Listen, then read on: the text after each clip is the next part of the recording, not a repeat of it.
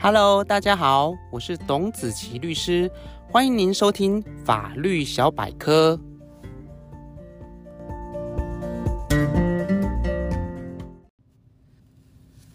各位听众朋友，大家好，今天要和大家分享的主题是竞业禁止。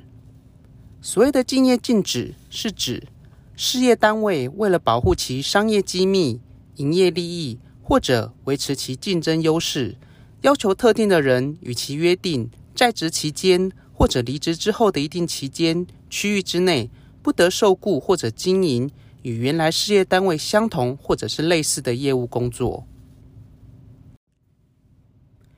竞业禁止在法律以及实务的应用上都相当的常见，例如在公司法上。规定公司的董事、经理人依法不得另外从事与公司相同的业务。劳动基准法也规定雇主与劳工间的竞业禁止条款的要件。而民间的餐饮加盟事业也常见加盟主与加盟商约定在一定的时间范围之内，加盟商不得从事相同竞争的竞业禁止条款。而今天的重点。会放在说明劳工与雇主之间的竞业禁止。基于契约自由的原则，竞业禁止条款如果具有必要性，而且限制的范围没有逾越合理的程度，当事人就应该受到该约定的拘束。而在雇主与劳工之间的竞业禁止约定，劳基法也定出四项审查标准：第一，雇主要有应受保护的正当营业利益。第二，劳工担任的职位或者职务能够接触或使用到雇主的营业秘密。三，竞业禁止的期间、区域、职业活动的范围以及就业对象没有超过合理的范围。第四，雇主对于劳工因为不从事竞业行为所受到的损失，要有合理的补偿。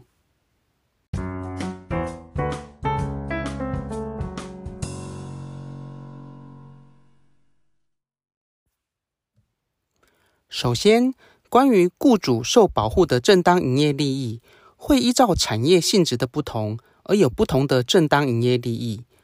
可以是新研发的技术、配方，也可能是多年累积的客户名单。第二，竞业禁止审查标准也必须来考量劳工担任的职务或者职位是不是能够接触或者使用到雇主的营业秘密。举例来说。A 公司是从事手机研发、制造、销售的科技公司，那么 A 公司的研发主管应该就属于可以接触到研发技术机密的层级。但 A 公司的第一线门市销售人员则因为只负责销售产品，不会接触或者使用到公司的营业秘密，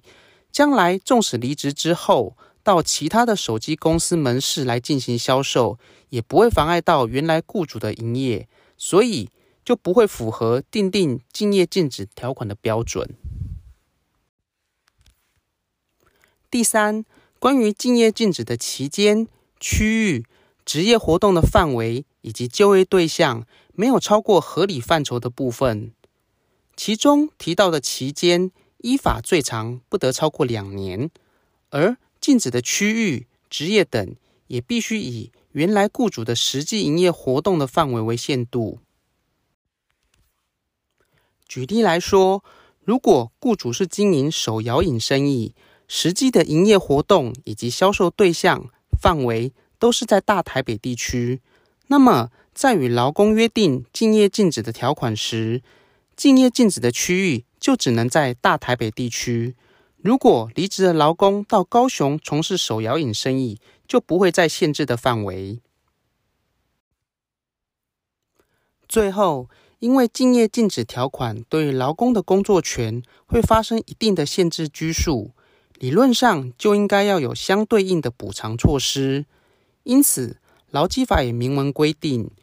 雇主对于劳工因为不从事竞业行为所受到的损失，要有合理的补偿。而所谓的合理补偿，依法不得低于离职时的平均工资百分之五十。所以，假设约定敬业禁止的劳工在离职时的平均月薪是六万元，约定敬业禁止的期间是六个月，那么合理的补偿至少应该为每个月三万元，共六个月。雇主可以约定在劳工离职后按月给付三万元，共给付六个月，或者一次给付劳工十八万元。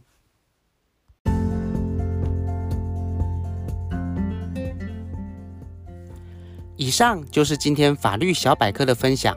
如果您有任何的问题，或有喜欢的主题，欢迎您写信留言给我。如果您喜欢今天的节目，请按下订阅，定期接收最新的资讯。也欢迎您将本节目推荐给更多的朋友分享，让好的资讯可以帮助到更多的人。谢谢您的收听，我是董子琪律师，祝福您有美好的一天，我们下次见。